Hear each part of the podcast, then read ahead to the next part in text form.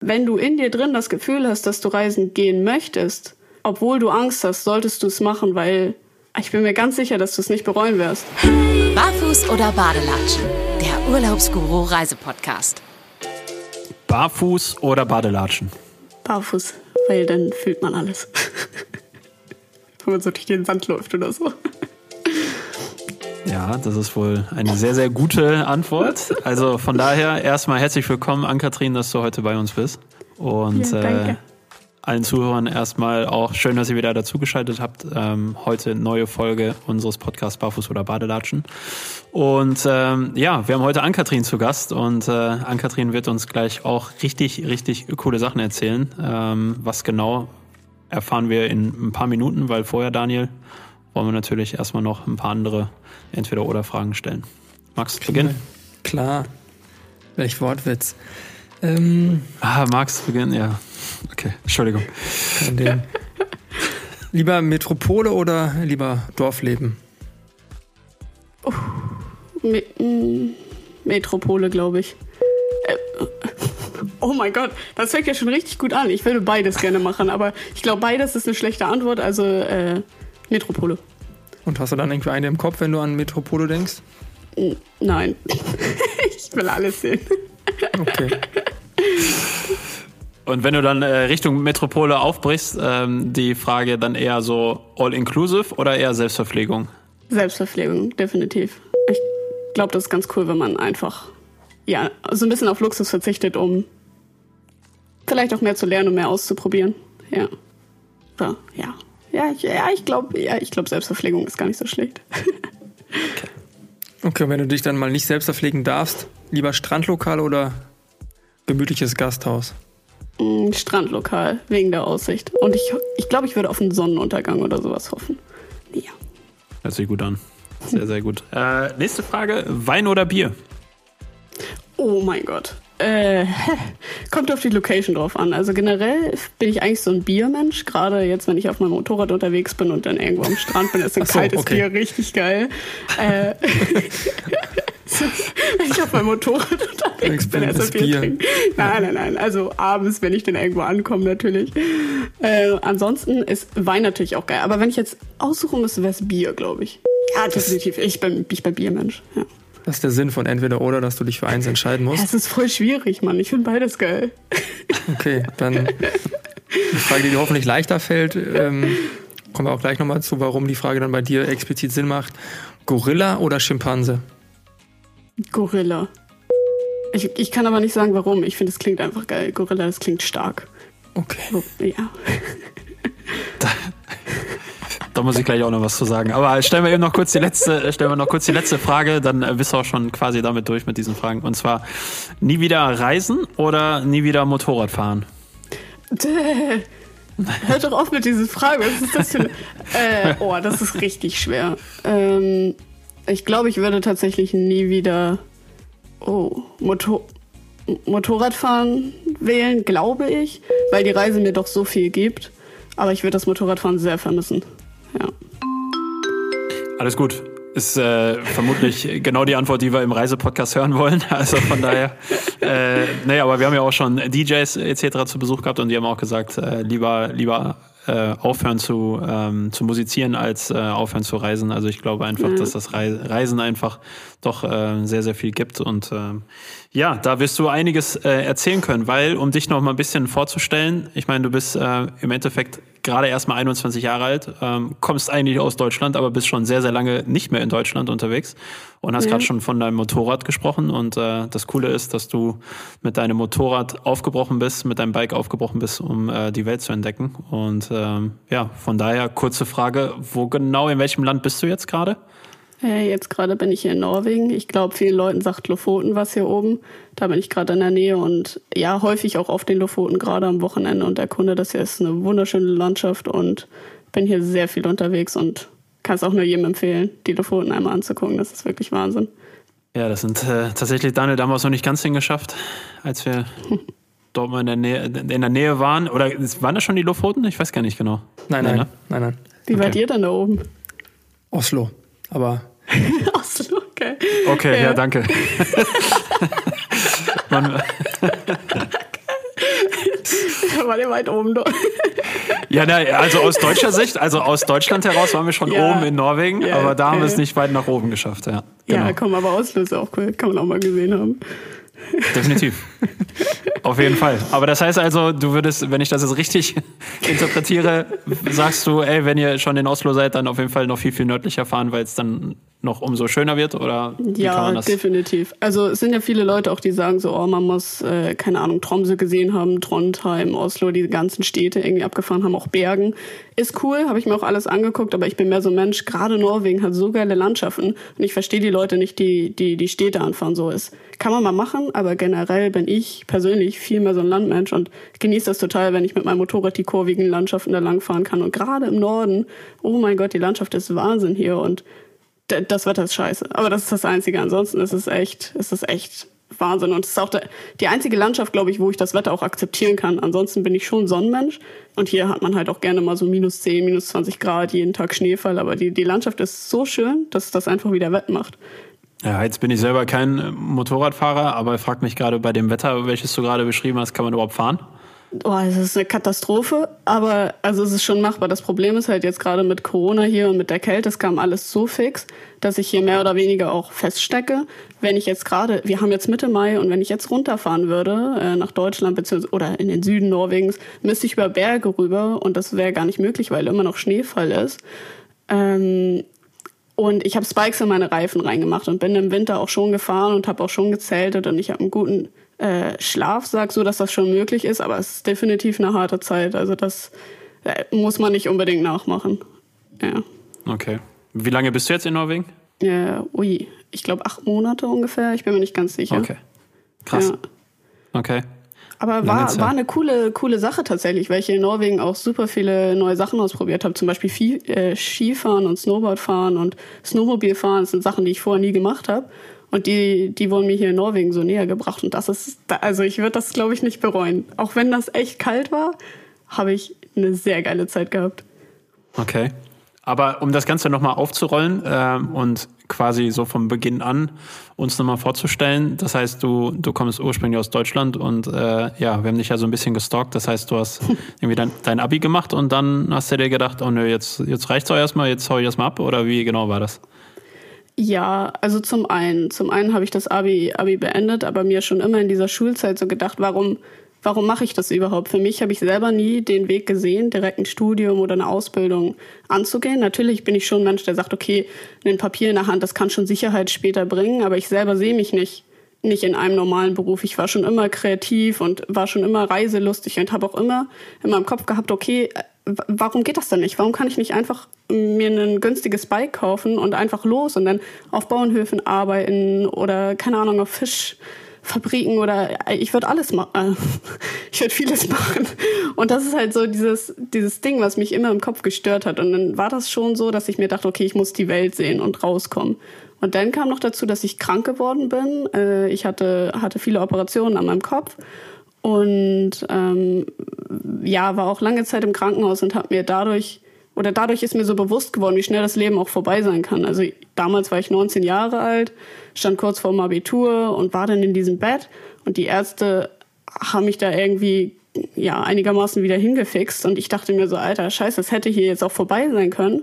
Und ich habe nie was in meinem Leben gemacht. Ich war nur in der Schule, ich war schon ein kleiner Streber, habe auch viel zu Hause gemacht, damit ich gute Noten bekomme. Und jetzt im Nachhinein, wenn ich so darüber nachdenke, warum warum habe ich das eigentlich gemacht, dass ich so mit diesem System gegangen bin und immer versucht habe, andere Leute oder andere Leute glücklich zu machen, ob es jetzt meine Eltern sind mit guten Noten oder ob es die Lehrer sind oder ob es meine Mitschüler sind.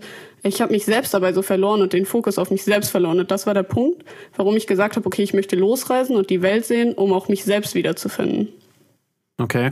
Das ist ziemlich krass, wenn man so eine Einstellung hat in dem jungen Alter. Wenn ich überlege, als ich dann irgendwie so mit der Schule beendet war, dann äh, habe ich definitiv noch nicht so eine Weitsicht auf die Themen gehabt, wie du sie hattest. Aber natürlich liegt es wahrscheinlich auch daran, wie du gerade gesagt hast, dass du äh, entsprechend da ja im Krankenhaus lagst und da leider auch dann nicht so coole Themen hattest, die eigentlich dann auch altersuntypisch sind.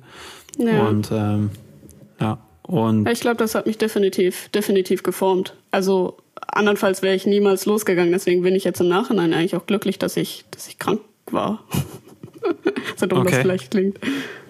Ja gut, manchmal brauchen ja Leute irgendwie so einen so einen, äh, Hallo-Wach-Effekt irgendwie und äh, es sind ja unterschiedliche Dinge, die dann passieren können. Trennung in einer Partnerschaft oder so oder ja, keine Ahnung, der Verlust von, von einer lieben Menschen oder selbst wenn das Haustier nach mehreren Jahren irgendwie stirbt oder so. Gibt ja viele äh, Punkte, die dann dazu äh, führen können, so wie du es gerade beschrieben hast. Bei dir waren es jetzt die, die äh, Krankung, äh, Erkrankungen, aber Hauptsache, da ist wieder alles gut und du bist gesund Ja. und äh, sehr schön. Das ist schon mal cool. Und äh, ja, dann bist du von zu Hause, dann hast du deinen Eltern gesagt, ey, ist zwar ganz cool, dass ihr euch um mich sorgt und ich habe zwar erst vor wenigen Wochen oder Monaten schwere Operationen am Kopf gehabt, aber jetzt hau ich ab. Ja, ich glaube, für meine Mama war das tatsächlich auch gar nicht so einfach. Aber ein Grund, glaube ich, warum beide mich gehen lassen konnten, war eben, weil ich so krank war und die gesehen haben, okay, natürlich war ich in dieser Zeit auch nicht glücklich. Ich war jetzt nicht depressiv oder so, aber ich habe schon viel geweint und ich habe auch, ich war einfach unglücklich. Und ich glaube, die haben schon gesehen, wie sehr ich mich verändert habe, wenn ich einfach darüber nachgedacht habe, reisen zu gehen und wie glücklich mich das gemacht habe. Ich glaube, das war der Grund, warum die mich gehen lassen konnten, ohne äh, sich komplett verrückt zu machen. Und gerade mein Vater ist selber auch Motorradliebhaber und ich glaube, in, in sich drin ist es vielleicht so ein Punkt, wo er vielleicht auch das erste Mal so richtig stolz auf mich war, dass ich was mache, was er vielleicht selber gerne auch mal gemacht hätte. Und ja, ich glaube, in sich drin unterstützt er mich schon, schon auch krass damit. Ich glaube, da sind meine Eltern so ein bisschen auf unterschiedlichen, unterschiedlichen Faden. Meine Mutter ist eher die Besorgte, die wahrscheinlich gerne wollen würde, dass ich einfach zurückkomme und nie wieder losfahre. Mein Papa ist äh, in sich drin, glaube ich schon, dass er, dass er das ganz, ganz cool findet, dass ich so reisen gehe und meine Erfahrungen mache. Finde ich schwierig, wenn ich ehrlich bin. Ich bin selbst Familienvater von, einer, von einer Tochter, die ist jetzt neun. Und wenn ich mir so vorstelle, irgendwann groß und dann A, Krankheit, wo man ja eigentlich das Gefühl hat, man muss irgendwie für sein Kind da sein. Ähm, und dann parallel bei Krankheit oder nach Krankheit loszulassen und dann noch mit dem Motorrad alleine durch die Welt, kann ich nur aus familiärer, väterlicher Sicht sagen, puh. Ja, ja es, äh, wie es wirklich in ihm drin aussieht, weiß ich natürlich nicht. Vielleicht will ich es auch nicht wissen. Vielleicht will ich es auch nicht wissen.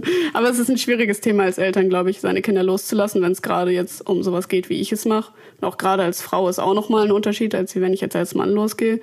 Ähm, ja, ist ein, ja, ist ein hartes Thema tatsächlich. Habe ich auch selber viel drüber nachgedacht, wie meine Eltern damit umgehen. Aber ich für mich selber habe das Gefühl, dass, dass mein Papa das doch auch schon, schon cool findet. So. Aber ich finde, das hat ja auch eine gewisse Chance mit sich. Also erstens ist es natürlich wichtig, dass du da heil durchkommst durch, dein, durch deine Tour. Ja. Ähm, aber auf der anderen Seite finde ich zum Beispiel, ähm, habe das selbst erlebt, dass ich gefühlt in einem Ort mit, mit meinen Eltern gelebt habe, also mit meiner Ma jetzt zum Beispiel. Ähm, und ähm, wir gar nicht so oft im Austausch waren oder uns gar nicht so oft äh, wahrgenommen und gesehen haben oder sonstiges. Also sobald ich im Urlaub bin, haben wir irgendwie gefühlt äh, mehr Kontakt, weil sie dann immer wieder nachfragt, und alles gut bei euch und so weiter. Und äh, ich dann Ja. auch mehr Zeit habe, weil ich zu Hause ja doch irgendwie im, im Beruf stecke.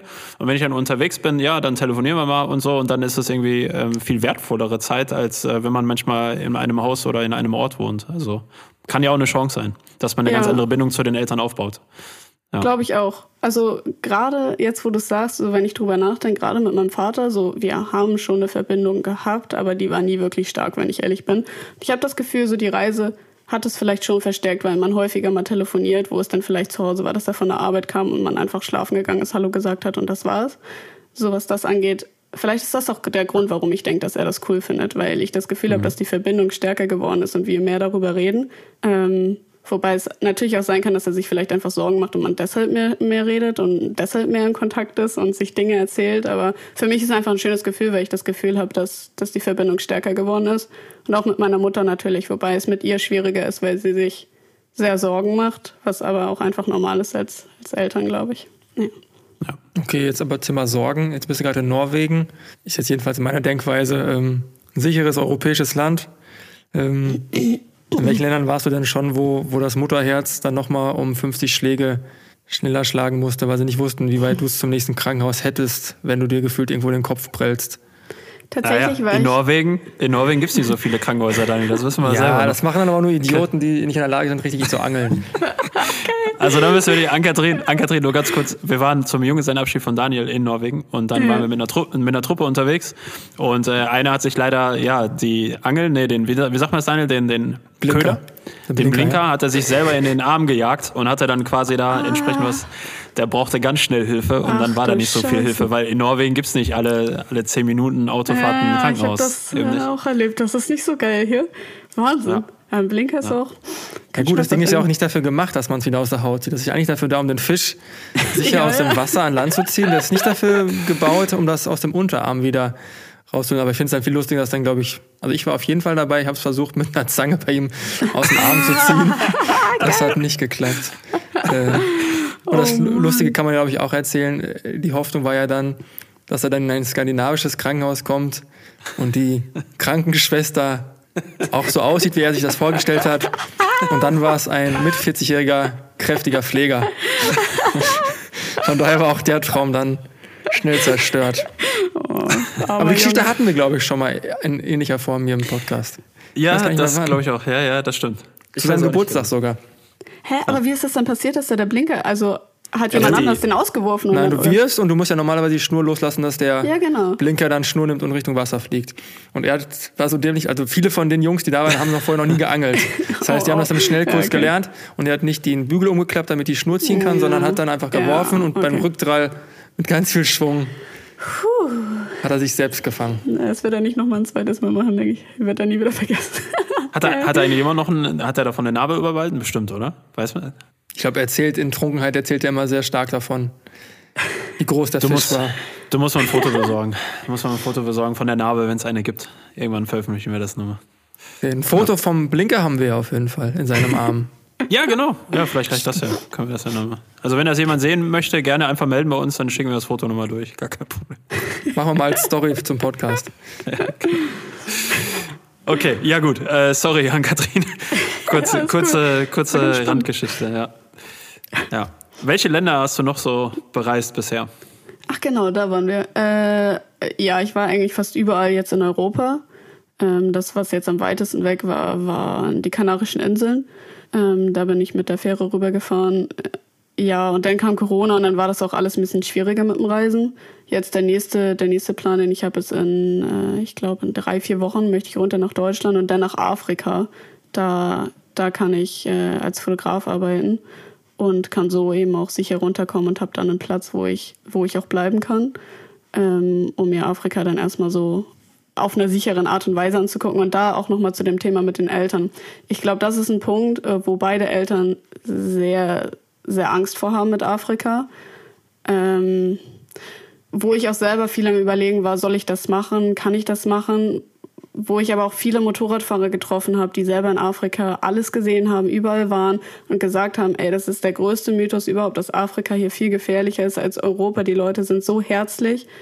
Ich selber habe das nie gesehen, aber ich möchte, bevor ich irgendwie urteile über andere Kontinente, andere Länder, will ich das selber, selber sehen und dann nehme ich das leider auch in Kauf, dass meine Eltern sich da Sorgen machen. Ähm, ich werde aber versuchen, nicht so lange da drüben zu bleiben, aber da muss ich mir nochmal Gedanken machen, gerade auch wegen den Krankenhäusern und ich habe immer noch manchmal Probleme mit dem Kopf. Es ist jetzt nicht so, nicht so geil, aber mal, mal abfahren. Kannst du Afrika Okay. ein bisschen sch- mehr spezifizieren? Also Afrika ist jetzt von bis, also genau. Groß. Ähm, erstmal möchte ich, möchte ich nach Marokko ähm, und da werde ich mit einer, mit einer Motorradgruppe von Marokko nach äh, Westsahara fahren. Äh, Das heißt, da werde ich auch nicht alleine sein. Äh, dann habe ich einen anderen Plan, den würde ich dann später gerne machen. Das geht von Genua los. Ähm, und da würde ein Tanker rübergehen in den Süden Afrikas. Das muss ich mir aber nochmal überlegen, inwiefern ich das, inwiefern ich das durchsetzen werde. Da ist die Fähre auch recht teuer. Ich glaube, die, oder nicht die Fähre, der Tanker kostet 700 Euro. Und dann, wenn ich das mache, dann möchte ich auch unten ein bisschen Zeit verbringen, bevor ich denn da nur eine Woche bin und dann ja 1300, 1400 Euro oder was das dann am Ende sein wird, da ausgebe. Ähm, ja, muss, ja, das muss ich mir überlegen. Aber generell steht jetzt erstmal Mar Marokko, Westsahara und vielleicht der Süden Afrikas an. Ja. Krass, krass, krass, krass.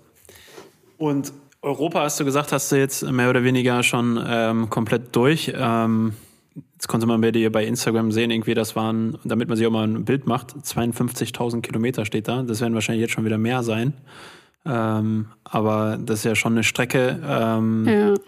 Ich weiß nicht, ist das, ähm, keine Ahnung, geht einem das dann nicht irgendwann, also ich weiß es vom, vom Radfahren, wenn ich selber einfach nur mit dem Rad fahre, aber ich nachher irgendwie, wenn ich wirklich eine lange Tour gemacht habe, habe ich irgendwie, zieht's im Rücken oder sonstiges, aber so auf dem Bike die ganze Zeit zu sitzen, über 50.000 Kilometer abzuspulen in mehreren Monaten, bockt das einfach nur oder ist es nicht auch irgendwie körperlich anstrengend?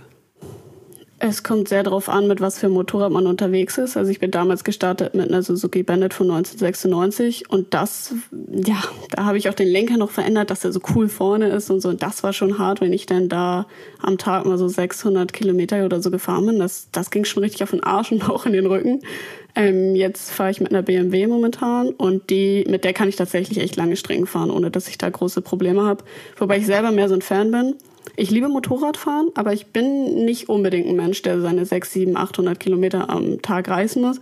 Ich finde es eigentlich ganz cool, wenn ich meine 200, 300 Kilometer fahre und dann auch ankomme und wirklich die Reise genießen kann, auf neue Leute treffe, Dinge erlebe. Ich bin auch Mensch, ich muss immer was machen und immer was Neues erleben und bin dann auch so, dass ich sage, okay, ähm, ich komme dann auch hier gerne mal an und schlag mein Zelt auf und mache ein Feuer und treffe auf Leute oder so und trinke ein Bier. Ähm, ja. Genau, da bin ich mehr so unterwegs, dass ich sage, ich muss jetzt nicht übertreiben. Okay. Und als du aus Deutschland abgehauen bist, abgehauen, als du aus Deutschland losgereist bist, ähm, mit wie viel, weiß nicht, hat man denn das, weiß nicht, hat man sehr viel Geld in der Tasche, um zu, loszureisen? Oder kannst du davon vielleicht ein bisschen erzählen, damit man sich eine Vorstellung machen kann, wie, wie viel Sicherheit man braucht, sozusagen, um so eine Tour dann auch zu starten? Ja, ich finde das eine gute Frage, weil ich die tatsächlich selber auch ganz oft gestellt bekomme. Auch gerade von jungen Menschen, die, die Angst haben, reisen zu gehen, weil die denken, man braucht wirklich viel Geld in der Tasche. Äh, ich bin damals mit ungefähr 400, 500 Euro gestartet. Also es ist wirklich, wenn man eine Weltreise machen will, gar nichts. Ähm, aber ich bin auch, ich bin losgefahren und habe mir gedacht, okay, es stört mich nicht, wenn ich jetzt nur eine Woche los bin oder zwei Wochen. Ich will einfach leben und genießen und ich freue mich, wenn es länger ist. Also bin ich frei im Kopf losgefahren und habe mir auch gedacht, okay, es stört mich auch nicht, einfach mal zwei, drei Wochen irgendwo auf dem Bauernhof zu arbeiten und irgendwelche Kühe zu melken. Oder weiß ich nicht, was habe ich, ich bin, ich bin Trecker gefahren. Also keine Ahnung, ich habe ich hab immer das gemacht, was ich irgendwie gefunden habe und habe dann auch auf Kinder aufgepasst und habe äh, Häuser renoviert, habe als Zimmerer ein bisschen gearbeitet, habe alles gemacht, wo ich ein bisschen an Geld kommen konnte. Und ich glaube, wenn man mit so einem Mindset da rangeht, dann ist das für fast jeden auch möglich, reisen zu gehen. Aber man sollte immer im Kopf haben, okay, es kann auch jederzeit enden, weil eben, wenn du jetzt krank wärst, musst du nach Hause. Oder wenn dein Motorrad kaputt geht, kannst du dir vielleicht die Reparatur nicht äh, leisten, musst du nach Hause gehen. Ich glaube, da sind ganz viele Punkte, wo du im Kopf frei sein musst, okay, die Reise kann immer enden. Und okay. viele Leute wollen los und haben Angst, dass die Reise nicht lange dauert. Aber ich glaube, die Reise muss nicht lange dauern. Ich glaube, es kommt nur auf den, ja, darauf an, wie man die Zeit füllt. Aber dann ist es ja eher Work and Travel, was du dann auf dem Motorrad machst, weil du weißt, du musst dir unterwegs gefühlt die nächste Etappe wieder auch finanziell verdienen. Und meine Frage anschließend, als du damals losgefahren bist, wusstest du denn schon, was so dein minimalstes Etappenziel ist? Also wusstest du, du fährst jetzt nach Norden, nach Süden, nach Westen, du willst die Stadt sehen? Weil du bist ja nicht mit dem Gedanken losgefahren, 52.000 Kilometer mindestens zu sammeln. Genau. Ähm, nee, tatsächlich gar nicht. Ich habe damals einen, einen, Autozug gehabt oder gebucht und äh, der ist, glaube ich, in der Schweiz geendet. Ich bin mir nicht ganz sicher. Lochach, glaube ich, heißt das. Ich glaube, das ist ganz unten im Süden Deutschlands und von da geht es dann aus weiter. Ähm, und da habe ich mir keine Gedanken gemacht, ob ich jetzt Österreich, Schweiz, Italien, Spanien, wo ich dahin möchte bin dann am Ende äh, ja in Italien gelandet. Ähm, ja, und das ist auch so das, was ich an meiner Reise liebe, dass ich mir selber keine Pläne mache, weil ich dann auch nicht enttäuscht werde und ich selber für mich gesehen habe, wenn ich keine Pläne habe, ist jeder Tag so schön und jeder Tag ist so neu, weil ich mir selber nicht diesen Stress mache, oh, ich muss vielleicht diese Stadt sehen, ich will diese Menschen treffen, ich will das und das erleben. Deswegen ist das für mich total frei im Kopf und egal was passiert, ich war noch nie so richtig enttäuscht oder so. Ja. Da, da nochmal drauf aufgesetzt, du hattest gesagt, dass du dann äh, rund um dein Abi, beziehungsweise davor die Zeit, dann einfach nicht glücklich warst mit dem, wie es sich entwickelt hat. Bist du jetzt glücklich? Ja, definitiv. Also es ist, ich bin wie ein anderer Mensch. Damals war immer in meinem Kopf drin, okay, was kann ich denn machen, um glücklich zu werden? Ist das überhaupt möglich, dass ich jemals mich so frei und glücklich fühlen kann, weil ich das nie gefühlt habe, nicht ansatzweise, da war gar nichts. Und jetzt ist wirklich jeder Tag meiner Reise so erfüllend und ich bin so viel am Lachen, also das ist, ich bin wirklich ein ausgewechselter Mensch und ich merke für mich selber, die Reise ist genau das, was ich brauche und die Reise ist genau das, was mich glücklich macht. Und für mich selber würde ich mir einfach so erträumen oder erhoffen, dass ich das einfach immer machen kann. Wahrscheinlich wird das nicht möglich sein, dass ich jetzt immer reisen kann, aber für mich ist jetzt einfach der, der Punkt noch nicht gekommen, dass ich sage, okay, ich möchte irgendwo ankommen, weil dieses, dieses Weiterreisen und dieses Erleben und Neues Sehen mich so glücklich macht. Das hätte ich selber nie erwartet, dass das so viel mit mir machen könnte. Ja, krass. Daniel, wie ist das eigentlich bei dir? Weil ich muss schon gestehen, ich mache mir irgendwie immer einen Plan. Also wenn ich, auch wenn ich in Urlaub äh, fahre, fliege oder sowas, dann weiß ich immer schon im Vorfeld so, das will ich unbedingt sehen, wie du, wie du es gerade gesagt hast, Ann-Kathrin. Irgendwie hat man doch irgendwie klassisch zumindest im Kopf immer so, das sind so die Steps, die man irgendwie abarbeitet. Und so ganz frei, muss ich gestehen, ja, lockt einen jetzt gerade schon, das mal so zu planen. Einfach mal zu sagen, okay, da geht's hin und dann nimmt man sich mal gar nichts vor und man macht einfach das, äh, worauf man irgendwie Bock hat. Ja. Ja. Keine Ich Ahnung. finde das immer so ein bisschen von der Reisegruppe abhängig. Also mit Frau und Kind, muss ich sagen, finde ich das schwierig, aber ich kann das auch nachvollziehen. Ich finde dann, wenn der Plan dann nicht so aufgeht, setzt man sich selbst immer so voll unter Druck und sagt, ja, das habe ich jetzt nicht geschafft. Das, das beziehe ich auch gar nicht nur aufs Reisen, sondern aufs alltägliche Leben, dass man vielleicht da auch einfach mal einen Gang zurückschalten sollte. Ansonsten muss ich sagen, ich meine, wenn wir als Männertruppe unterwegs waren, dann habe ich jetzt nicht das Gefühl gehabt, dass wir da jetzt irgendwie mit dem Marco Polo Reiseführer und äh, Co. unterwegs waren, sondern einfach den Tag gelebt haben, wie es, wie er war.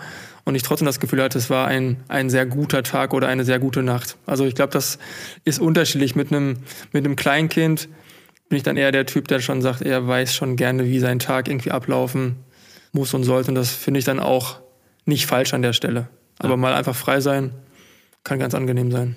Ja, Definitiv. gerade wenn man Familie hat, ist das, glaube ich, auch ein ganz anderes Thema. Also wenn ich jetzt Familie hätte und irgendwo ankommen würde, dann würde ich definitiv wahrscheinlich auch mehr planen. Ich würde nicht übertreiben, weil ich immer noch, glaube ich, dieses Freiheitsgefühl haben will und ja, nicht enttäuscht sein möchte, aber da würde ich dann definitiv auch, wenn ich gerade in der Stadt bin oder so in Pisa, dann würde ich auch sagen, wir müssen den Turm sehen oder sowas. Also, weiß ich nicht. Ich finde das Beispiel auch bei Hotels total spannend. Also wir waren ja beide schon jetzt in Kanada und wir hatten das ja, ihr hattet das ja mit dem Camper gemacht, wir hatten das ja mit, mit, mit Auto und festen ähm, Wohnorten und ich muss sagen, im Nachgang wäre es, glaube ich, klüger gewesen, gefühlt sich dort niederzulassen, wo man es gerade cool findet und dann gefühlt übers Handy äh, eine Bleibe buchen, anstatt sich irgendwie mit dem Wissen aus Deutschland die Tour schon so festzubauen, dass man wirklich weiß, am siebten Tag möchte ich in dem Ort sein. Also ich glaube, da muss man abwägen. Also jetzt glaube ich in gewissen Orten auf der Welt, wo da irgendwie zwischen Hotels 200 Kilometer nach äh, Norden und Süden sind, würde ich auch ungerne pokern. Aber ich glaube, in gewissen Städten, wo man weiß, okay, ob es jetzt das Dorf 30 Kilometer südöstlich ist oder das andere, da könnte man sich, glaube ich, äh, gewissermaßen auch ein bisschen mehr ja, Flexibilität manchmal gönnen. Das geht auch mit dem Kind. Ja. Mir ist auch eins ganz hier aufgefallen. Ich weiß nicht, ob euch der Prekestorn was sagt. Das ist hier so ein, ja, so ein Stein in Norwegen, wo jeder hinläuft und sich denkt, oh geil, das muss ich einmal gesehen haben. Und es ist wirklich wunderschön, ich war da auch. Aber jeder, der nach Norwegen geht, sagt so, oh, wir, wir müssen unbedingt zu Prekestorn, wir müssen das sehen. Und fast jeder Deutsche fährt dieselbe Strecke lang und sieht genau dasselbe. Und dann habe ich mir, mir danach so gedacht, hä? Ich fahre jetzt einfach mal eine andere Strecke und dann bin ich auf so geile Orte getroffen, wo ich mir dachte, wa warum nicht hier? Warum, warum ist nicht, warum nicht hier? Ich habe das nicht verstanden. Und seitdem, auch gerade hier in Norwegen, bin ich so, dass ich sage, es ist mir alles egal. Ich fahre einfach irgendwo lang und ich werde schon Orte treffen, die sich für mich so schön anfühlen, dass ich nicht im Internet googeln muss, was denn andere Leute schön finden. Das ist wohl wahr.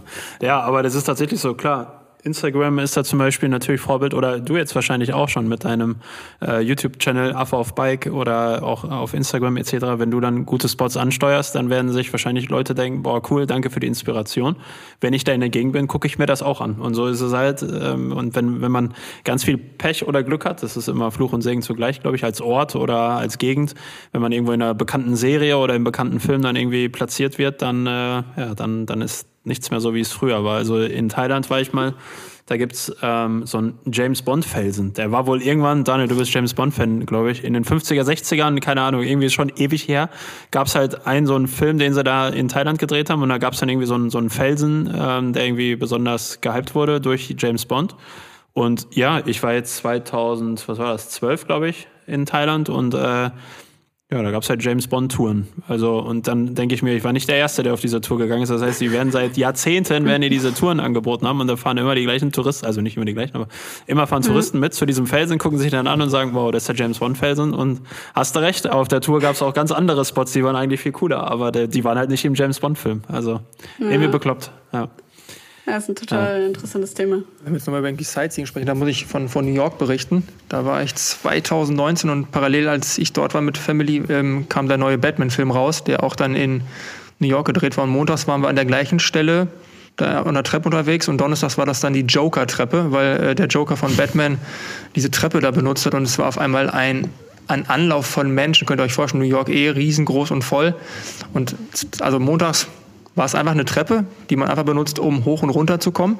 Und Donnerstag war es ähm, ein Fotospot. Und ich glaube, das ist genau, was Daniel gerade sagte. Es gibt einfach Plätze, die entstehen und sind dann langfristig ein Touristenmagnet und wahrscheinlich auch einen, ja, aus monetären ja, Zielen dann auch sehr attraktiv.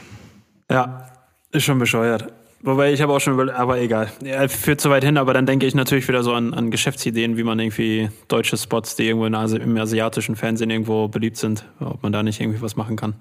Ich war mal auf Hawaii und da gibt's so Eis, Shaved Eis heißt das. Das kennt man hier in Deutschland eigentlich so gut wie gar nicht. Und ähm, das ist aber bei Japanern sehr, sehr beliebt und ist dadurch dann auch nach Hawaii gekommen.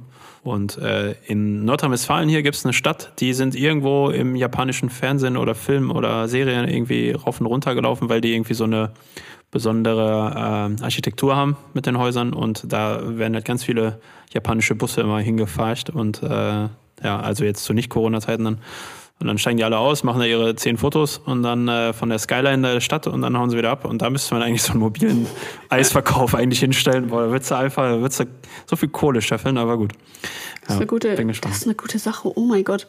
Ja. irgendeiner wird das jetzt machen, der das, der das gerade ja, das denke ich auch. diese Geschäftsidee, ja. die muss ich jetzt ja. durchziehen. Und wenn der das nicht macht, mache ich das. Das ist voll schlau.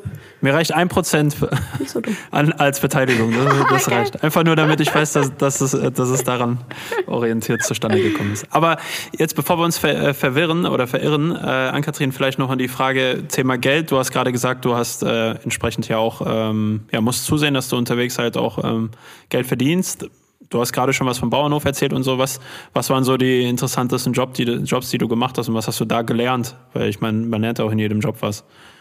Also nicht, wie man oh. Trecker fährt und dass man jetzt, aber ich meine, yeah. äh, ich meine, du hast, du, du wirst so viel Erfahrung gesammelt haben, die ähm, ja andere Leute nicht sammeln, weil sie halt einfach gar nicht irgendwie sich in, in, äh, in solche Abenteuer stürzen.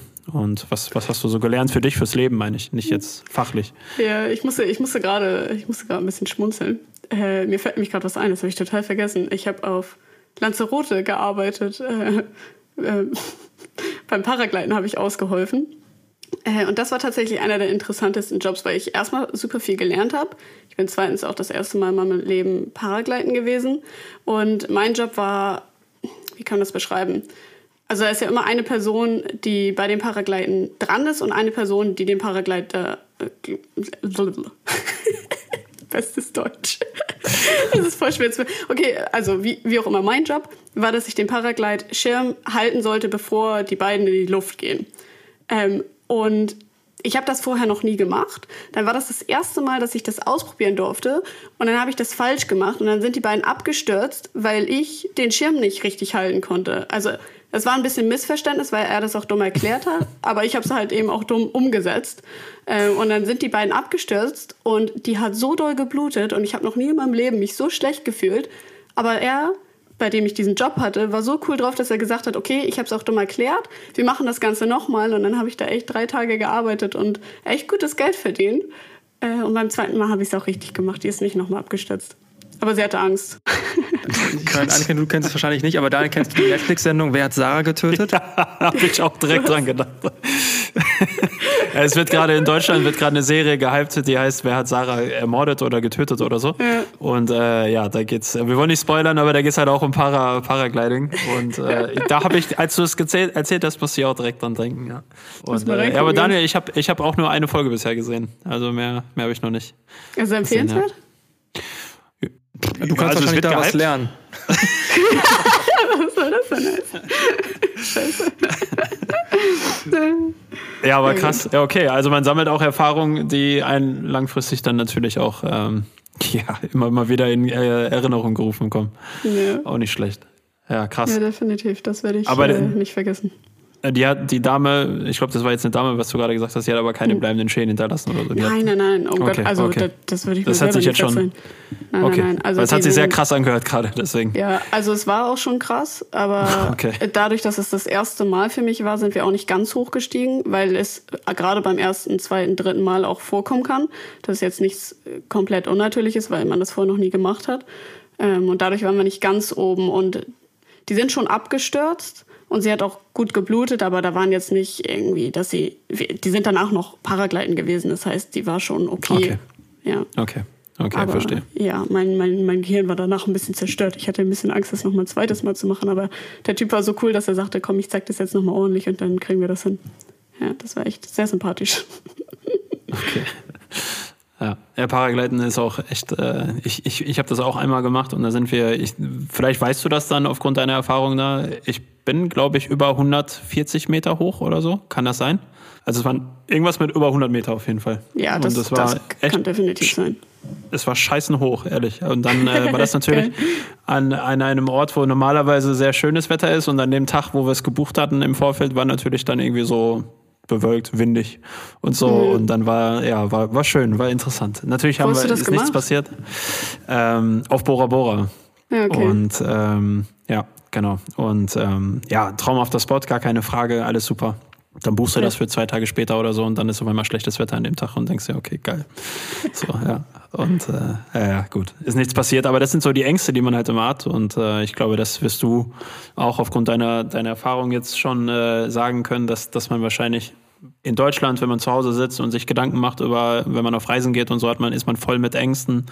Keine Ahnung, wie ist das mit wilden Tieren? Wie ticken die Menschen in anderen Ländern? Kann man als Frau alleine reisen oder so? Ich glaube, da gibt es so viele äh, Blockaden im Kopf und äh, ja, jetzt bist du ja schon knapp zwei Jahre unterwegs. Ähm, was, was kannst du den Leuten zu Hause mit quasi auf den Weg geben, die sich, ähm, die auch voller Ängste sind, sag ich mal? Ähm, es ist schwierig, aber wenn man Angst hat, ist eigentlich das Beste, was man machen kann, der Angst entgegenzutreten, weil sonst wird die Angst immer bleiben. Und ich bin auch ehrlich, als ich losgegangen bin, ich hatte, ich hatte so doll Angst und gerade auch die erste, die erste Nacht, da war ich in Mailand und ich war auf den Straßen und da waren, da waren auch Männer, die mich angesprochen haben und es war irgendwie alles eine eklige Situation, weil ich selber nicht wusste, wie ich handeln sollte und ich, ich äh, weiß noch, dass ich am Ende auf der Straße saß und geheult habe und mir gedacht habe, warum mache ich das überhaupt? Wa- Was reizt mich denn überhaupt gerade daran, das zu machen? Ist doch alles scheiße. Ähm, und danach ging es nur noch bergauf. Und das ist, das ist ein Punkt, du hast die Angst und es wird auch irgendwann kommen, dass die Angst sich bestätigt, aber irgendwann wird auch der Punkt kommen, wo du denkst, okay, das war es trotzdem wert. Ähm, ist ein bisschen schwer zu beschreiben, aber wenn du in dir drin das Gefühl hast, dass du reisen gehen möchtest, obwohl du Angst hast, solltest du es machen, weil ich bin mir ganz sicher, dass du es nicht bereuen wirst. Aber eine Angst zu nehmen, indem ich irgendwas sage, ist unmöglich, weil die Angst, die kannst du nur dir selbst nehmen.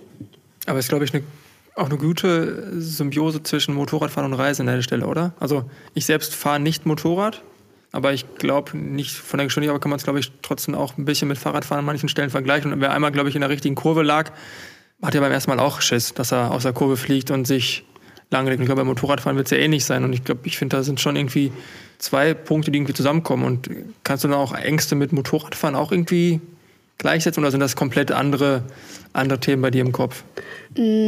Ja, Motorradfahren ist schwierig. Also ich glaube, wenn du jetzt selber Angst hast, wenn du auf Motorrad sitzt, ist Motorradfahren vielleicht auch nicht das Richtige für dich, weil ich glaube, wenn du in eine Kurve gehst und du die Kurve nicht richtig fährst und in deinem Kopf die Angst so eine große Rolle spielt, dann wird dir ja früher oder später was passieren, weil du, weil du nicht klar denken kannst und nicht klar fahren kannst.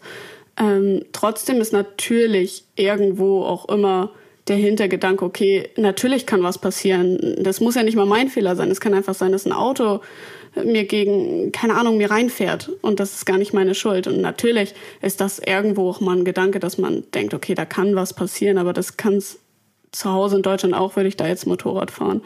Ähm, oder wenn jetzt mal ein Schaf auf die Straße, die Straße rennt oder das direkt hinter der Kurve steht, klar, das sind Gedanken, die man hat, aber die sollten sich nicht zu sehr in deinem Kopf verfestigen, weil du dann beim Fahren mehr darüber nachdenkst, was schiefgehen kann, anstatt einfach zu genießen. Ähm, ja, dann mache ich es vielleicht ein bisschen konkreter. Mir ging es eher darum zu sagen, so. dass, ich meine, Motorradfahren gibt es wahrscheinlich das lockere, normale und dann gibt es vielleicht Leute, die sind dann so frei im Kopf sind und die nehmen jede S-Kurve mit, mit vollem Elan, haben deren Spaß da und genauso, glaube ich, ist es auch beim Reisen, dass man sagen kann, okay, man kann sicherlich jetzt hier auch mit dem Zug in die keine Ahnung, bayerischen Alpen fahren und hat dann auch Urlaub und hat aber ein gewisses Sicherheitsgefühl oder ist wie du einfach vogelfrei und, und reist durch die Welt. Deswegen, da sehe ich so ein bisschen die, die Ähnlichkeit zu diesem Motorradfahren, dass man auch entweder komplett frei, man denkt gar nicht drüber nach, man lässt es einfach auf sich zukommen und man reist auch komplett frei. Vielleicht habe ich mich beim ersten Mal ein bisschen. Nee, nee, nee, ich glaube, ich habe es falsch verstanden, glaube ich. Ja, aber das, das definitiv. Also, ja. Okay, dann habe ich meine Frage ja. selbst beantwortet. Aber es ist ja so, wenn ich, wenn ich sowas höre, dann würde ich gerade sagen, ähm, ich wäre wahrscheinlich nicht so mutig wie Ann-Kathrin. Und ich glaube, dass Mut da extrem entscheidend ist, egal ob auf dem, auf dem Bike unterwegs oder keine Ahnung, wie man unterwegs ist. Äh, wenn wir es jetzt aufs Reisen beziehen, glaube ich, musste schon den Mut haben, alleine zu verreisen. Ich meine, Daniel, das hatten wir auch schon häufiger, dass wir auch selber nie irgendwie alleine verreist sind bisher. Und äh, ich glaube, auch da gehört Mut dazu, einfach zu sagen, okay, ich buche mir jetzt was und fahre alleine los oder äh, flieg alleine los. Und äh, ich glaube, mit allem drum und dran, auch hier diese, diese Paragliding-Geschichte, ähm, oder ich, ich bin mit, mit, dem Hubschrauber geflogen. Auch das ist jetzt nicht so meine Komfortzone eigentlich. Die habe ich dann auch verlassen müssen. Und trotzdem war es einfach so eine geile Erfahrung. Muss jetzt auch nicht jeden Tag in den Hubschrauber steigen, weil auch da ist manchmal windig da oben. Aber äh, unterm Strich halt nur fest. Ich glaube, man muss immer diesen Mut haben, irgendwie ja seine Ängste anzugehen. Und dann äh, hat man echt so viele coole Sachen und Erfahrungen, die man sammeln kann. Und weiß gar nicht, ähm, was du schon alles für, für coole Leute auch kennengelernt hast auf deiner Tour. Ich denke, du bist zwar alleine auf Reisen, aber unterm Strich bist du ja nie, oder so gut wie, weiß ich nicht, sag's mir, aber sag's uns. Äh, ich glaube, du bist nicht alleine on Tour, sondern du wirst ja immer wieder Leute haben, mit denen du dich irgendwie gut connectest und so weiter und die werden äh, wahrscheinlich voller Lebensfreude sein und dir, dir einfach auch, ja, positiv, also dir gut tun. Punkt. Ja, definitiv. Also ich habe beides viel erlebt. Ich war oft auch ganz alleine, einfach im Zelt, auch über Tage hinweg. Ähm, aber irgendwann ist es, glaube ich, auch ganz natürlich, dass der Mensch Menschen braucht, soziales Leben, wie auch immer. Ähm, und ich habe so viele Leute kennengelernt, die ich, die ich nie vergessen werde. Das waren so schöne Geschichten, auch die ich in meinem Kopf habe, Erinnerungen, dass es, die hätte ich zu Hause so nie nie sammeln können. Auch jetzt gerade in Norwegen, wenn ich hier acht Monate bin, da habe ich echt Freunde fürs Leben gefunden, die ich auch nie vergessen werde, die mir auch so viel geholfen haben. Ich habe hier ähm, auch einen Kumpel, der hat mich und meinen Bruder für vier Monate oder so bei sich aufgenommen. Und also das sind echt so, so Sachen, die man schwer erklären kann, die mir aber total viel geben. Also es sind Freundschaften, die, die werden nie wieder gehen und überall, überall auf der Welt so. Das ist, ich weiß nicht, das ja, das ist auf jeden Fall Wahnsinn. Jetzt sagst du gerade, du hast deinen Bruder dabei gehabt oder teilweise ist er mit dabei? Genau. Also ich bin okay. generell bin ich jetzt schon alleine gereist die ganze Zeit, ähm, aber ja, wir haben ja gerade die Corona-Situation hier überall und hier oben im Norden ist alles super entspannt. Also man trägt keine Masken, hier sind keine Corona-Fälle, hier kann man Leute treffen. Das ist ein anderes Leben hier, was man sich in Deutschland momentan einfach nicht vorstellen kann. Und mein Bruder ist dann hier hochgekommen und äh, wir haben die Zeit hier zusammen verbracht richtige Entscheidung von deinem Bruder, würde ich sagen. Auf jeden Fall. Und äh, hast du Heimweh? Also warst du jetzt in den letzten zwei Jahren auch mal bei deinen Eltern zu Hause oder bist du die ganze Zeit einfach unterwegs und hast nie Stop in Deutschland gemacht? Nee, ich habe einmal einen Stopp in Deutschland gemacht, ähm, was aber jetzt auch mit BMW zusammengehängt hat. Äh, meine Suzuki Bandit, ich hatte einen, einen Unfall in der Schweiz. Äh, die Suzuki Bandit ist kaputt gegangen und ich hatte auch einfach nicht das Geld, um mir, um mir die Weiterreise zu finanzieren. Ähm, und ich habe einen BMW-Händler kennengelernt, BMW Crown Enders. Und die haben gesagt, okay, wir, wir geben dir eine Maschine, dass du weiter kannst. Und das war für mich einfach, okay, ich fahre direkt nach Deutschland und hol die ab und gehe weiter. Das war für mich Wahnsinn, dass das überhaupt so, so funktioniert und dass jemand das so für mich macht. Und da habe ich dann natürlich auch meine, meine Eltern besucht. Und gerade jetzt, wenn ich vorher unterwegs war und so zurückdenke, da hatte ich auch Heimweh, auch gerade wegen meinem Bruder. Wir waren immer super eng, haben super viel Zeit miteinander verbracht und ihn habe ich wirklich sehr vermisst. Allerdings ist er jetzt hier und meine Eltern würde ich schon gerne mal sehen, aber es ist nicht so, dass ich sage, oh, ich muss unbedingt nach Hause, weil die Reise mich mehr reizt. Also wäre ich jetzt zu Hause, dann hätte ich mehr Heimweh in die Ferne, als wenn ich jetzt in der Ferne bin, dass ich Heimweh nach zu Hause habe. Okay, verstanden. Das hätte ich schon fast, das wäre, ich hatte eine ähnliche Frage im Kopf, die Daniel gestellt hat, schon fast gesagt, ob du Angst vor zu Hause hast. So nach dem Motto, weil du so beschreibst, dass die man, die man etwas komplett wegnehmen würde und es sich auch so klingt, als ob die ersten 19 Jahre deines Lebens ähm, so ein bisschen gewisser Zwang war, von dem du dich jetzt die letzten Monate gelöst hast und dass vielleicht in deinem Kopf sogar gerade gewisse Panik herrscht, dass du irgendwann, warum auch immer, dein Motorrad, egal von welcher Marke, von welchem Autohaus, in die Garage stellen musst und dann hart gesprochen so ein Spießerleben führen musst, wie wir beide das gerade tun. Also ist das etwas, Hallo? was dich okay, dann so ein Spießerleben, wie ich es führe. Okay. Ähm, äh, daher macht Paragliding. Ähm, von daher, hast du da irgendwelche solche Gedanken im Kopf, wo du sagst, ey, die gibt's, aber die schiebe ich noch symbolisch noch ganz weit weg und äh, lass mich, lass mich meinen Traum leben? Total. Also das ist, ich denke darüber so viel nach, das, das ist krank. In meinem Kopf ist das die ganze Zeit. Ich denke darüber nach, okay, wenn ich jetzt wieder zu Hause wäre, ich habe so Angst vor diesem, diesem Alltag, der, der mich auffressen würde. Das hatte ich ja vor und ich war so unglücklich. Und das Einzige, was, was zu Hause, was ich vermissen könnte und was ich natürlich auch vermisse, sind meine Eltern. Aber alles andere, da habe ich nur Angst vor. Ich, ich verbinde das mit der Krankenhauszeit, ich verbinde das mit der Schule, ich verbinde das mit vielen Freunden, die ich über die Zeit auch vielleicht nicht verloren habe, aber man ist in andere Richtungen gegangen. Man, das ist eine lange Zeit auch für, für einige Freundschaften. Und da habe ich einfach für mich selber gesehen, okay, ich habe total Angst, würde ich an diesen Ort irgendwann zurückkommen und feststecken. Ich habe wirklich Angst in mir drin, eine Ausbildung und ein Studium anzufangen und, und das nicht zu fühlen, dass ich nicht glücklich bin. Und deshalb bin ich jetzt für mich so, dass ich sage, okay, ich werde die Reise jetzt so lange machen, wie ich es kann, weil warum muss ich, muss ich diesem System ansprechen und wenn ich jung bin, dieses Studium, die Ausbildung starten, wenn ich doch mir das gerade so einigermaßen finanzieren kann. Und jetzt gerade fängt es ja auch an, dass ich Dinge für die Zukunft plane. Es ist nicht so, dass ich jetzt nur reise und mir keine Gedanken um die Zukunft mache. Es ist auch so, dass ich jetzt ein Buch geschrieben habe und es wird veröffentlicht und ich schreibe auch Artikel und ich mache mir Gedanken, ich mache Bilder, ich schicke dir ein BMW und ich habe schon noch so meine, meine Sache, die ich gerade mache, aber natürlich weiß man nie, wie lange ich, ich das machen kann. So. Und trotzdem bin ich so, dass ich sehe, okay, ich gehe einen Weg gerade und ich möchte den verfolgen und wenn es nicht klappt, so mein Gott, dann kann ich später immer noch eine Ausbildung machen, selbst wenn ich dann 26, 27 bin, dann habe ich immerhin die Erfahrung der Reise gesammelt. Ja, vollkommen richtig. Mit 26, 27 ist man jetzt auch nicht äh, schon gefühlt tot, sondern da hat man auch noch sehr viel Zeit, um alles, alles zu machen. Und äh, wenn du das so erzählst, Daniel, mir fällt gerade, hier Debbie und Patrick fallen mir gerade ein, die ja einfach äh, bei uns arbeiten übrigens. Und ähm, die beiden sind eigentlich auch sehr oft unterwegs und äh, können dann das eine mit dem anderen sehr gut verbinden. Also wir haben ja auch ein paar Leute bei uns im Team, äh, die, die ähm, schreiben, die vor der Kamera stehen, die irgendwie hinter der Kamera stehen und so weiter. Und äh, ja, die haben auf jeden Fall auch, glaube ich, ein äh, cooleres, äh, nicht so spießerhaftiges Leben, wie, wie Daniel und ich das haben, weil die auf jeden Fall dann äh, sehr, sehr viel auf Reisen sind und äh, das dann trotzdem aus der Heimat heraus sozusagen äh, leben können.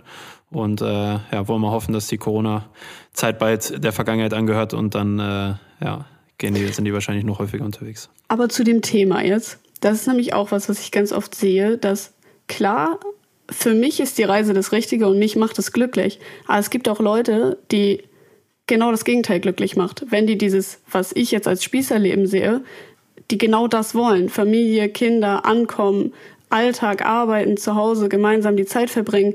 Es gibt auch Menschen, die genau das wollen und die genau das glücklich macht. Und dann, oh mein Gott, das wird mich so glücklich machen. Es ist so entspannt und das macht mich selber so traurig, dass es nicht das ist, was ich will, weil es einfach, es ist schon cool auch. Irgendwo reizt es mich, aber es würde mich nicht glücklich machen. Ja, aber ich glaube, das ist ja, das ist ja super wichtig. Dass, ich glaube, Daniel wird es dasselbe sagen. Äh, jeder muss ja für sich selbst wissen, was er braucht, um glücklich zu sein. Und dann sollte er aber auch nicht auf andere hören, sondern er sollte sein Leben so führen, dass er am Ende des Tages sagen kann, weil du hast recht, keiner weiß, wie lange es geht, keiner weiß, wie lange, wie lange man lebt. Und äh, am Ende des Tages, irgendwann sind wir alle leider nicht mehr da und irgendwann sollten wir dann uns meiner Meinung nach sagen, ja, Daniel ist so, sollten wir auf jeden Fall sagen, okay, ich habe ein cooles Leben gehabt. Ich, ich bin glücklich gewesen in meinem Leben. Und ja. äh, ich habe es nicht irgendwie nur für meine Eltern gemacht, für Geschwister, für Arbeitskollegen oder für wen auch immer, sondern man muss selber sich einfach vorm Spiegel stellen und sagen, okay, ich habe mein Leben so gewählt, wie ich es wollte und äh, habe versucht, das Beste daraus zu machen.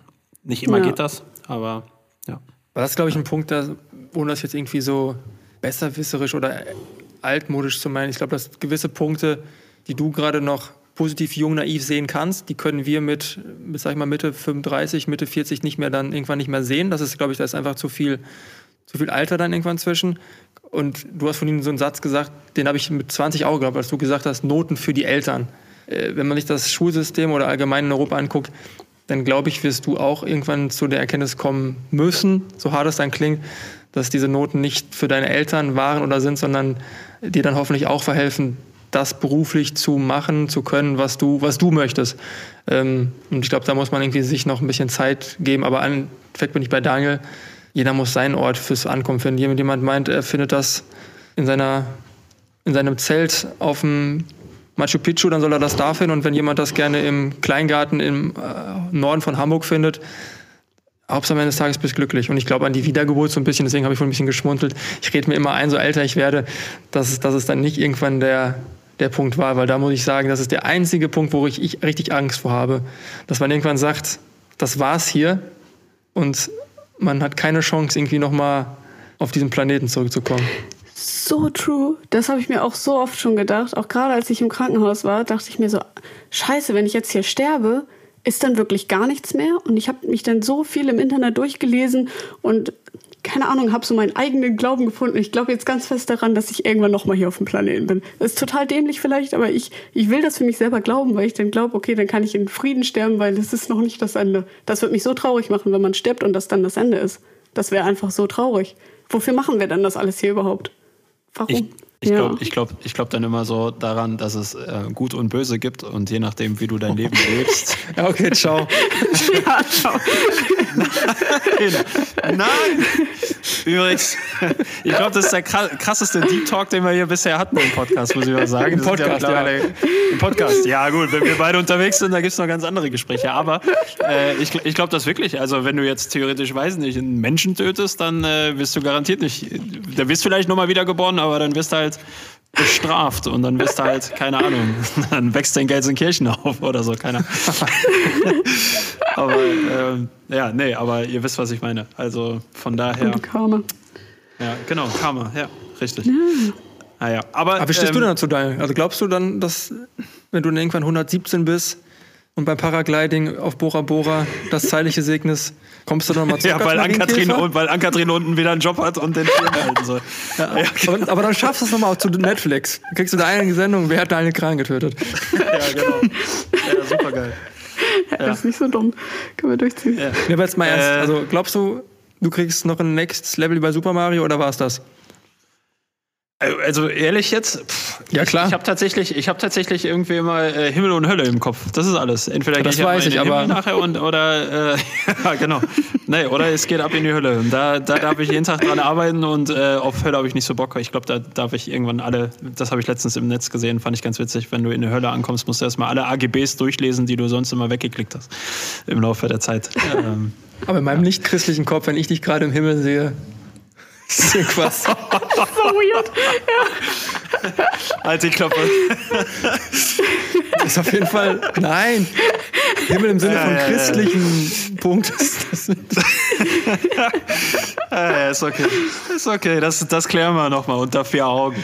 Okay. Und ohne Mikro zwischen uns. Ja. Alles gut. Okay. Äh, ich muss aber trotzdem noch eine Frage habe ich hier noch und die möchte ich unbedingt noch stellen an Kathrin. Ähm, und zwar geht es darum, du hast gerade selber gesagt, du bist nach einem Abi los, keine Ausbildung, kein Studium, hast dir, haben wir ja gerade auch drüber gesprochen, hast irgendwie jetzt auch noch keinen Bock drauf.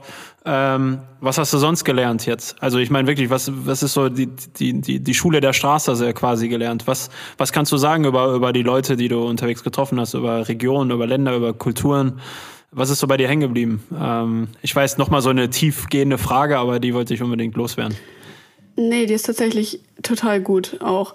Ähm, ist aber schwierig. Also für mich selber, für mich selber würde ich jetzt sagen, dass ich in diesen knapp zwei Jahren deutlich mehr gelernt habe als in der Schule. Natürlich ist das schwer zu sagen, weil man in der Schule natürlich auch super wichtige Dinge fürs Leben lernt. Das will ich gar nicht sagen.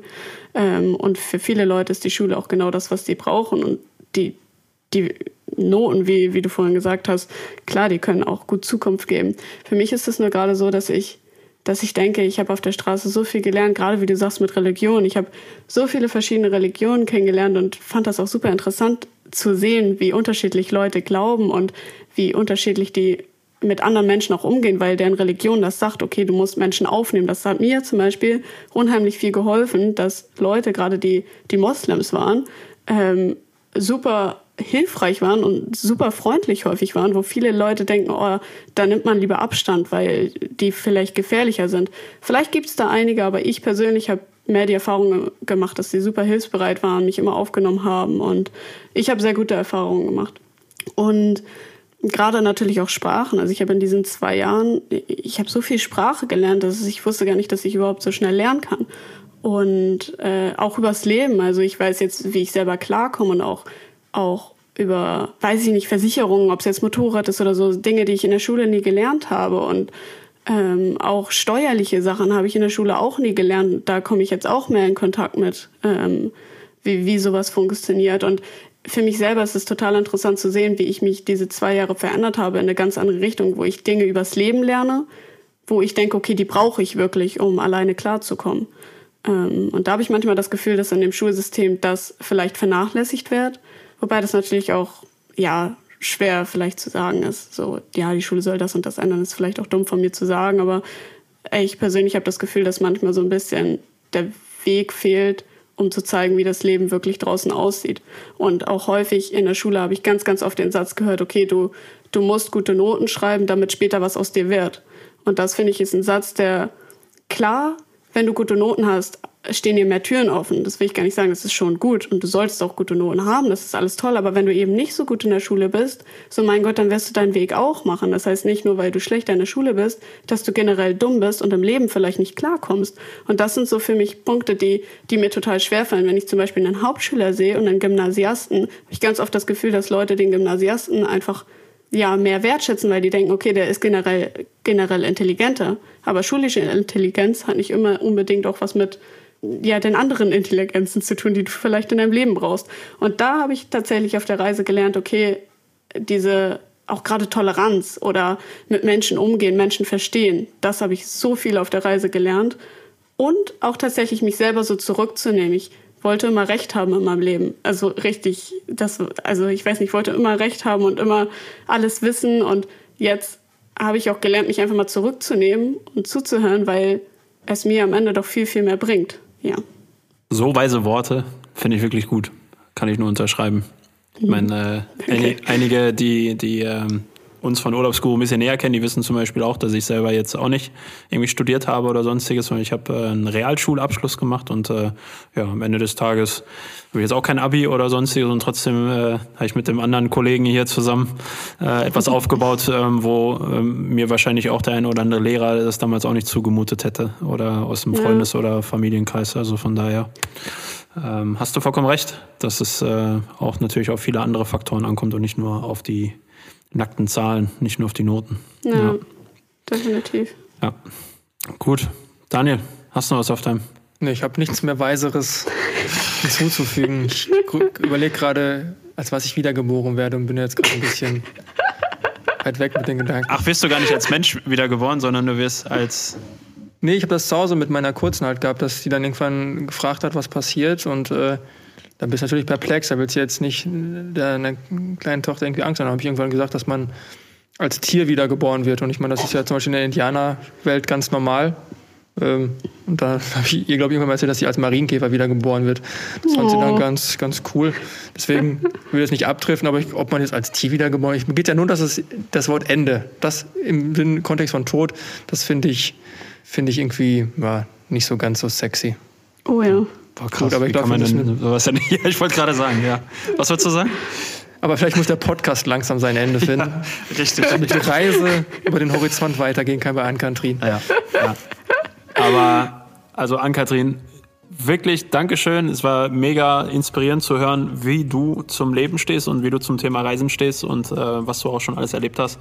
Äh, da sind auf jeden Fall Sachen, die werde ich, das schwöre ich dir, nie wieder in meinem Leben vergessen. Also die Paragliding-Geschichte werde ich definitiv, ist egal, wo ich unterwegs bin und ich werde Paraglider sehen, äh, werde ich auf jeden Fall an seine Geschichte zurückdenken. Aber nicht nur deswegen, also keine Sorge, das ist jetzt nicht das Einzige, was... Nein, nein, ich werde äh, auch immer an den Blinker denken, das passt ist. schon. Ja, genau. ähm, ja, also ein, ein Thema noch und zwar, ähm, jetzt bist du zwar die ganze Zeit auf Reisen, aber du kommst ja eigentlich aus dem hohen Norden, aus äh, der Nähe von Flensburg, aus, äh, wie heißt der kleine Ort nochmal, Handewitt? Handewitt, genau. Und Daniel und ich wollen irgendwann eine Tour machen mit dem Rad durch Deutschland und wollen äh, alle Spots unserer Podcast-Gäste quasi abfahren, die uns mhm. einen, Tipp, einen Tipp geben aus ihrer Heimat, aus ihrer Heimatstadt und äh, ja, das glaube ich mittlerweile auch. Aber halten wir fest, deswegen muss ich das auf jeden Fall, auch wenn du jetzt die ganze Zeit unterwegs bist, aber ich meine, Flensburg ist natürlich schönes äh, Endziel oder beziehungsweise Start oder Ziel, müssen wir schauen, Daniel. Ähm, aber rein theoretisch viel nördlicher geht's ja nicht. Und äh, von daher gerne, was, wenn wir in Handewitz sein sollten, was sollen wir dort sehen, essen, oder lieber Flensburg. Schade, ja. dass jetzt der Blick, der also, Blick sprach Blende. Also sagen wir so, Handewitt ist schon jetzt nicht so geil. Aber Flensburg, ist, Flensburg ist schön. Gerade jetzt, wenn die Sonne scheint und man abends dann Eis. Oh, das müsst ihr machen. Ihr müsst mit dem Fahrrad nach Flensburg fahren zum Hafen. Da sind so Segelboote und so. Da könnt ihr euch hinsetzen, ein Eis schlecken und einfach den Sonnenuntergang genießen. Das ist einer der geilsten Orte, einfach am Hafen zu sitzen und Eis zu essen. Das vermisse ich tatsächlich ein bisschen an Flensburg. Also da, das müsst ihr machen. Cool. Ansonsten äh, verpasst ihr hier nichts. Ja. Ich sehe uns bei 7 Grad und Regen allein im Hafen sitzen. Oh, 7 Grad, ich wünschte, ich hätte mal wieder 7 Grad. Euch geht's gut. Wir hatten, wir hatten vor zwei, drei Wochen hatten wir noch äh, Leute, die nach Bali ausgewandert sind. Die haben die ganze Zeit nur geschwitzt und es war so warm bei denen. Mit oh. über 30 Grad und da mussten sie die Klimaanlage ausmachen, weil es sonst Stromprobleme gegeben hätte und so. Oh ja, ja. Ich weiß nicht, ob ich jetzt neidisch sein soll. Ich weiß es nicht. Ja. Ja. Ich weiß nicht. Aber auch das, auch das ist äh, so, wie wir es gerade eigentlich auch in der letzten Stunde besprochen haben. Es gibt immer Pros und Kontras. Und äh, so wie Hitze was hat, hat auch Kälte was. Also von daher, ja. Hauptsache jeder, jeder findet sein, sein Zuhause sozusagen. Ähm, genau. Ja. Gut. Okay, also viel, viel Spaß da oben noch in Norwegen und äh, falls du Richtung Afrika aufbrichst, wünschen wir dir natürlich auch alles Gute und äh, wenn du deine Zeit durch Afrika absolviert hast, ähm, lass uns gerne nochmal zusammen eine Podcast-Folge machen, dann kannst du gerne noch über deine, deine Afrika-Erfahrung ja. berichten. und danke euch, das äh, hat Spaß gemacht. Über alles hier über Blinker und Religion zu erfahren und über irgendwelche Marienkäfer, die ihr später mal werdet. ja, sehr abwechslungsreich heute. Definitiv. Also, gut. Dann äh, ja, dir weiterhin gute Fahrt auf deiner Tour. Dankeschön. Ciao. Okay, ciao. Bis dann. Ciao, ciao. Barfuß oder Badelatschen? Der Urlaubsguru Reisepodcast.